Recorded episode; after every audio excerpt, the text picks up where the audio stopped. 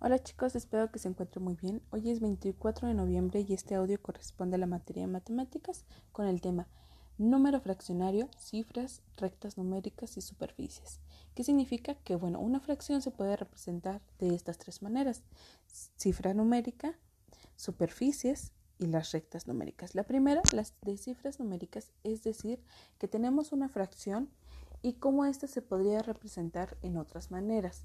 ¿Qué quiere decir? Por ejemplo, yo tengo seis eh, tercios, ¿cómo se podría representar? Bueno, tres tercios más tres tercios es igual a seis tercios.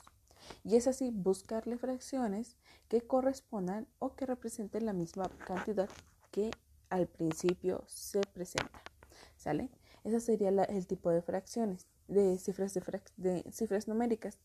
Mediante las superficies también se pueden considerar unas figuras geométricas, ya sea como enteros, que se van dividiendo en partes iguales, de acuerdo con el denominador, que es el, el numerito de la parte de abajo, y luego coloreando el número de partes que indica el numerador, el número de arriba. Como lo estuvimos trabajando, no sé si recuerdan la actividad de septiembre, agosto-septiembre, en la cual yo les había mandado una fracción y ustedes tenían que colorear la cantidad que correspondía del numerador o el denominador. Entonces, de superficies hablamos que tenemos que colocar una, una figura y luego dividirla según las partes que indique el denominador y luego las partes que indique y coloreamos las partes que indique nuestro numerador. Ahora, la parte de la recta numérica es donde hay o donde unos segmentos se toman como unidades y luego se dividen. Por ejemplo, si tenemos una unidad y queremos poner el ejemplo de 6 octavos, ¿qué tendríamos que hacer?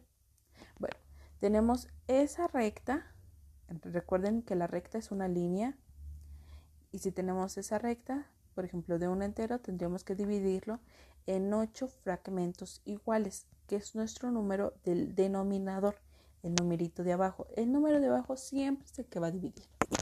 Bueno, tenemos eso y queremos 6, 6 octavos. ¿Qué quiere decir?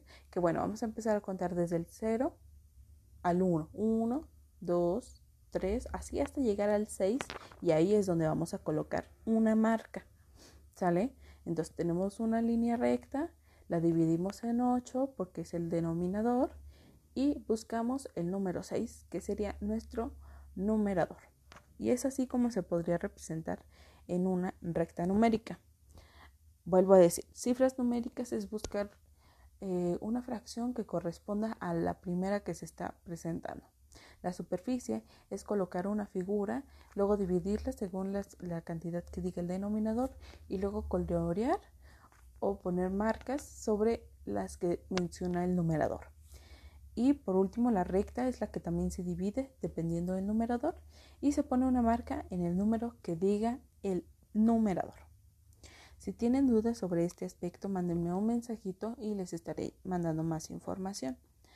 Eh, el día de hoy estaríamos realizando una actividad, bueno, dos actividades en su, no es cierto, una actividad en su cuadernillo de trabajo en la cual van a tener que colocar una marca o colorear el círculo el cual represente eh, la fracción que se menciona en las letras. Por ejemplo, viene a 12 sextos. ¿Qué fracción que va de la izquierda a la derecha corresponde o representa mejor esta misma fracción? Y van a poner una marquita en ese pequeño círculo. Igual se van a ir con las demás, solo son cuatro fracciones Igual si van teniendo dudas sobre cada una de ellas, mándenme un mensajito y les voy a estar respondiendo. Diviértanse mucho.